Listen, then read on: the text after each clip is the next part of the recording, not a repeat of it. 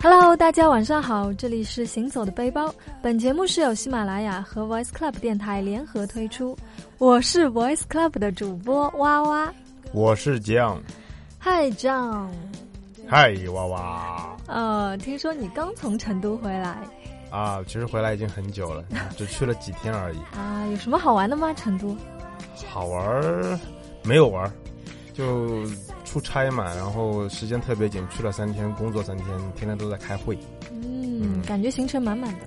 嗯，对，行程满满的，所以没什么好玩的，反而尴尬的事情倒挺多的。是吗？有什么尴尬的事儿呀？大家都是中国人。对啊，但是还是会有一些。我觉得成都人特别有意思，就是跟我之前去成都的时候相比之下，我发现他们更热衷于说自己的方言了。就是不管你怎么说普通话，他都是用方言来回答你。说明他们把你当做自己人了。嗯，对。其实我还是挺喜欢这一点的，我觉得特别有意思。但当然也闹出很多笑话。刮袜子。对，刮袜子。嗯，比如说呢？比如说去吃饭嘛。嗯。第一天到了，然后合作伙伴，然后就请我去吃晚饭嘛。嗯，就有，就服务员上来，他就，他，就一直说说说，然后我也不知道他们在说什么，然后反正他们有当，就是我的合作伙伴是当地人嘛，然后他们跟服务员在说说说说说，然后那服务员突然转头跟我说什么干爹不干爹的，然后我就 干爹不干爹，我就第一反应我是想，哎，哦，是不是因为？就是各种地方会称呼客人的方式不同嘛，有的地方说哎老板，有的地方说哎兄弟，对吧？然后我想哎哦，可能成都人喜欢就是称客人为干爹，干爹哎赚了赚了。然后我就我就啊这么好啊啊我说啊啊我说啊啊啊，后来才知道，嗯，他说的干碟就是干碟，就是他们吃饭有油碟和干碟，哦，就那个料酱料酱料对。然后就啊，我还我还我还特别开心，哎，我说哎哎哎哎，好好好好好好。不过你这个回答也没有错啊。啊，对，还好没有错，我没有说乖。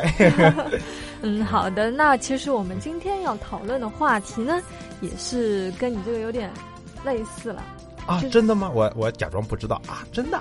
就是在旅行当中有没有遇到过什么样的尴尬的事？哦，是这个啊，对对对，我们刚刚那一段完全不是设计好的，对吧？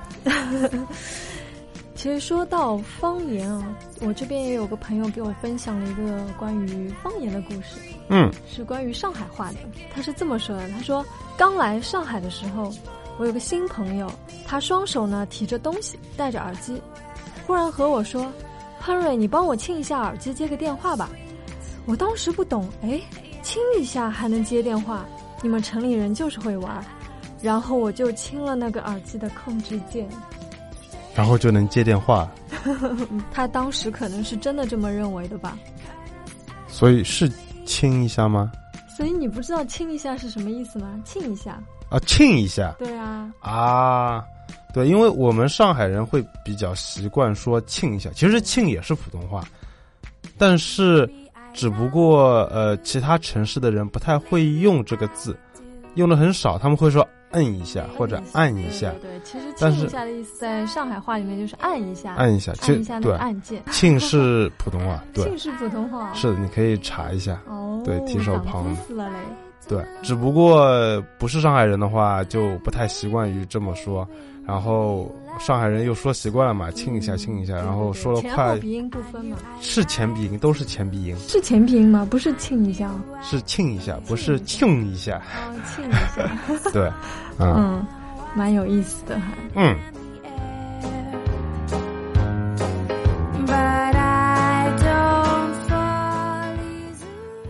说到尴尬的事哦，我记得我之前去日本的时候，其实有遇到过还蛮尴尬的事。因为其实，在日本的话，他的呃第一次去日本，觉得他们那边的厕所哇，到哪里都非常非常的干净。嗯嗯，有些厕所里面，比如说像地铁的厕所里面，也会有卫洗力，而且是感觉哦，比我们中国的有一些这种大商场里的那种。厕所还要干净哦，嗯，然后有一次在地铁的时候去上了一次厕所，嗯，结果上完之后呢，就想冲水嘛，嗯，但是突然发现找不到那个冲水的开关，按钮找不到。对，按钮找不到，就平时就是可能在旁边或者在上面对不对？但是它那个不知道是怎么样的。会不会是感应的？你要晃几下。我这个我倒没有试过，但是我真的是当时找了半天，我只找到那个卫洗力是只能冲屁屁的那种嘛，但是没有就是冲水的那种。嗯。然后我想，哎，找了半天，我就还蛮急的。然后我的朋友在外面等我嘛，想不行，肯定要找到嘛。然后我发现墙上有一个按钮，我觉得，哎，说不定是这个，要不按了试一下。嗯。因为放眼望去就只有那一个按钮，然后我就按了它。然后呢？结果发现地铁里的警报响了。然后当时就。我很尴尬，我一按的按下去的时候，我就觉得不好，整个人都不好，就发现哎，怎么很奇怪的样子，然后那个马桶当然是没有反应嘛，然后我就出来，发现地铁里的保安啊什么都朝我这边走过来，就问什么事，然后地铁里面的一些呃一些 旅客啊之类的就很慌张，也朝我们这儿看，然后我朋友就焦急的等在外面问我，哎，发生什么事了吗？然后我说啊。我刚刚想找冲水的地方没有找到，我就按了一个红色的按钮。然后呢？然后后来那个安保人员就跑过来，我就跟他们说啊，不好意思，不好意思，我说我按错了，没有事，没有事。但是水还是没有冲掉。对，水还是没有冲掉。后来你有没有？我就 leave it。啊，就假装啊，对啊，我刚刚没有上厕所，我就我就不小心按了一下嘛。对，我没有上厕所，刚刚那那那真的很尴尬，真的很尴尬。没有，就只是没有没有上大的。嗯，好吧，反正就是很尴尬了。那你后来有没有搞清楚那个按钮到底在哪里？嗯，我就不好意思再进去找了。哦，但是基本上都能找到了，一般是在旁边嘛，就是那个坐便器的旁边，或者说是，呃，上面对吧？但是那个真的我没有找到，可能，说不定是语音控制的。你下子试一下，flush。对，你还说日语对吧？对，嗯，可以加一个加多巴爹。好吧，我要先去学一下日文的冲水啊，怎么怎么说？对对对。好吧，然后不要跟我学，跟我学是啊，嗯嗯，好来。然后还有一件事，也是我朋友碰到的，也是关于厕所的。就他有一次去日本的一个餐厅去吃饭，然后大家都知道，日本的有些餐厅就是位子很小嘛，就尤其是那种比如说家常菜或者说是特色，有些当地的这种面馆啊之类的，就是那个空间还蛮小的。嗯。然后他吃饭之前想去一下卫生间嘛。我就去了卫生间，然后那个卫生间又是很小，嗯。嗯，外面是没有那个洗手池的，嗯，然后他又进去上了，上了之后呢，就想出来洗手，哎，发现没有洗手池，嗯，然后当时也很尴尬，没有办法，嗯，又找不到洗手池，那一般来说怎么办呢？他当然是把水冲了，嗯，但是没有找到洗手池，他把马桶盖打开，在水箱里洗一下。哎，这是一个好聪明的办法哦，但 是没有啦，她是个女孩子，还也比较腼腆，所以没有想到这招。那然后她就去吃饭了。嗯，所以呢，所以那个洗手池是在哪里？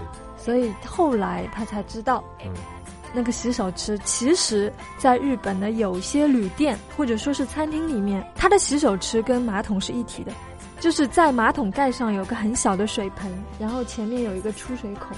哦，对，它也是为了节约呃一个空间，然后同时也是节水。所以就是你洗完手的水正好到了那个水箱里，然后就用水箱里的水去冲马桶。对，它有这样的一个设计在。哎呀，我家正好在搞装修，我回去要改一下。嗯，对，然后他说当时是因为那个小水盆实在是太不起眼了，就没有留意到，嗯，所以就不知道，然后就。直接上完厕所就去吃东西了。嗯，是他跟你一起吃饭，还是他告诉你这个事？他告诉我这个事情。嗯，very nice。那你有没有遇到过类似这种情况啊？厕所里倒好像没有哎，不过我之前在美国的时候，的确也遇到一件非常尴尬的事情。嗯，啊，也是因为来听听，因为文化和风俗习惯的不同吧。嗯。啊，当时是我们是刚刚住到我们公司帮我们订了一个酒店，那酒店很大，然后呢，在比较就一个一一晚上要好几百美金的那种。对对，然后但是它在很偏远的一个地区，然后它附近有很多条马路，有很多很大的马路，就是在过马路的时候，马路上几乎没有车嘛，然后它还是有红绿灯。我记得有一次就是有有一辆车跟我是同一个方向，啊，我往前走，他也在往前开，然后我走在人行道上面嘛，就是那个路牙子上面，然后他是在。啊，我的左边开，然后他可能是要右转，他看他打那个方向灯嘛。那我是我其实是绿灯，但是我看他要转了嘛，我就下意识的我就停下来了，嗯，对吧？然后我就想，我就让他嘛，有礼貌一些吧，特别是显示一下，对，人在对人在他想显示一下我们中国人 是很有礼貌的嘛，我让你没事，你先开，你先过，我不急，对不对？然后我停下来呢，他也停下来了。后来我想，那要不我过呗，嗯，那我就迈了一步。我想不行，我偏要让他，然后我又停下来，我想没事，我还对他笑笑。我说，我我就我我我也没做任何手势，我就对他笑了笑，然后我就继续站在那不动。然后他看我一走又不动了，然后他也不动，他就在那里不动。过了大概僵持了大概有十秒钟吧，他把车窗摇下来了，嗯，对我来了一句，What's the problem, man？哎，他肯定是很火大哎。对。后来我吃晚饭的时候，跟我在美国的同事说了这个事情，他们哈哈大笑。他们跟我说，就是在美国肯定是车让人，嗯，你不可能，他不管是任何情况下，你是红灯，你是绿灯，不管，只要你是人在走，他肯定会让你，哪怕是红绿灯，哪怕是他从一个小区里刚刚开出来，只要前面有人，他肯定停。养成了一个很好的习惯。对，我觉得这个其实这就在我们这边就是人让车，你也发扬了很好的一个精神。对，我觉得还是各国各个地方的文化差异文化不同，而且是需要不一样。你你如果我不知道在别的城市啊，最起码说在北上广这种很繁华的这种城市里面，车那么多人那么多，你要是真的大家都让来让去，那大家都别过了，对吧？所以，呃，当然，我后来我还是挺喜欢美国人的这种方式的，所以我后来也很 enjoy 他们这种方式。对。哎，说到这个方面啊，其实我之前在瑞士的时候，在瑞士的苏黎世嘛，然后他们的一条大街，那名字我忘了，但是就是蛮繁华的嘛，大街逛街购物啊。然后我跟我朋友在路上走，然后就前面有一个小老太，大概一米。五的样子，然后 牵牵了一条小狗，很可爱，很可爱，白色的小狗。嗯，因为我家也养狗的嘛，我也很喜欢狗，就。平时在小区里呀，或者在外面看到狗，都会哎忍不住就去可能去摸两下，或者说看看很可爱的话，就帮它拍照啊什么的。然后呢，我在瑞士那边就看到哇，这只狗跟我家的狗长得还挺像的，我觉得，嗯，我就跟我朋友说，哎呀，好可爱的狗。然后我就跑过去嘛，然后就拿着手机想拍，然后因为它那只狗很小，走路又很可爱，然后我就想拍。我一边拍，然后也没有注意别的，突然就发现那个老太一下子变成了像一个老巫婆的样子。对，就对我指手画脚，然后他叽里呱啦不知道在说什么嘛，就是像在说德语，可能在，嗯嗯，因为我听不懂，他完全不是说英语，然后叽里呱啦讲，他就把那只小狗往后面扯，我当时还没反应过来，然后我朋友就说，哎，你不要拍，你不要拍了，然后这小老太太就跑过来对我就。就是像跟跟你做鬼脸，对你表示不满的样子，因为就 就很不满，他当时就，然后还企图拿他手上的那个包来砸我，啊，对，很夸张，我当时被吓坏了，真的是被吓坏了，嗯，对，那说明他是，他其实是觉得，我后来想起来，然后我也跟我朋友讨论过，然后可能是觉得，就是他们会觉得这是一件很不礼貌的事情。啊，嗯，他们觉得你侵犯了我的这个可能肖像权或者什么的，狗狗也有自己的肖像权嘛。对，可能在国外，因为我在其他地方倒是没有遇到过这样子，但是在瑞士的话，我碰到的时候，当时是吓坏了。我觉得哇，怎么那么夸张？我觉得至于吗？对他们就可能保护自己，对对自己的隐私保护的可能比较好吧，就这个意识比较强。所以去瑞士的话。就不要去拍别人的小狗。对，其实这个也是给我一个提醒了，就是如果说你以后到国外或者某些地区，就不要随意的去做这样的一个举动，因为在你不确定的情况下呢，可能会造成一些误解。好啦，那今天的时间也差不多了。这里是哇哇和酱酱给大家带来的行走的背包。嗯，本期的话题呢是旅行中遇到的尴尬的事是什么？那也希望可以在周末的晚上给你增加一点乐趣。那我们下一期的话题是什么呢？是什么呢？假如给你足够的金钱和时间，让你来一次环球旅行，你会选择什么东西作伴呢？什么东西？人啊，动物啊，物品啊，都可以。都可以啊！你这么说，我倒想起来今天看到的一篇东西啊，就是说一个人，他就是去，他是个水手好像，然后他就远航嘛，开船嘛，去哪里哪里玩，就他一个人。他就带了一些干粮、米饭和面条，但是呢，但是呢，他带着一只鸡，带着一只鸡，但他不吃，不吃。这个鸡给他下蛋，哦，是活的鸡啊，是活的鸡，对，他带着一只活的母鸡，然后这只母鸡每天给他下蛋，他就每天可以吃一个鸡蛋。所以母鸡是可以天天下蛋的吗？对的，据说是这只母鸡在二十八天里面下了二十五只鸡蛋。哦，那个效能还挺高的。是的。它不敢不下，他今天不下，明天不下，后天就会被吃掉了，对吗？对啊，所以他每天下，就像在交房租一样。所以这只母鸡很懂啊。对，所以这个人他选择了带一只母鸡去环游世界。